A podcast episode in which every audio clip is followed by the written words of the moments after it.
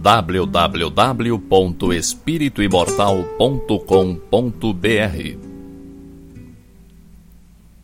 Cinco minutos de Espiritismo visando a reflexão.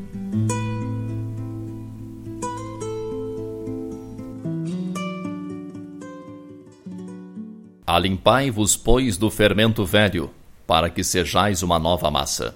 Paulo, Primeira Epístola aos Coríntios, capítulo 5, versículo 7. Existem velhas fermentações de natureza mental que representam tóxicos perigosos ao equilíbrio da alma. Muito comum observarmos companheiros ansiosos por íntima identificação com o pretérito na teia de passadas reencarnações. Acontece, porém, que a maioria dos encarnados na Terra não possuem uma vida pregressa respeitável e digna em que possam recolher sementes de exemplificação cristã. Quase todos nos embebedávamos com o licor mentiroso da vaidade em administrando os patrimônios do mundo, quando não nos embriagávamos com o vinho destruidor do crime, se chamados a obedecer nas obras do Senhor.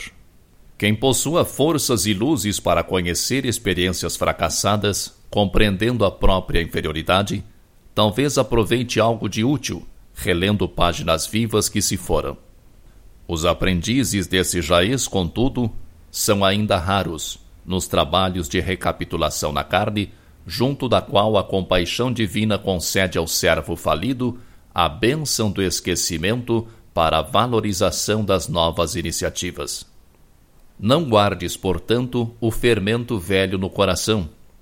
Cada dia nos conclama a vida mais nobre e mais alta.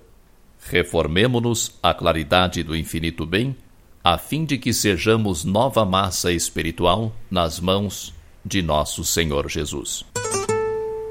www.espirituimortal.com.br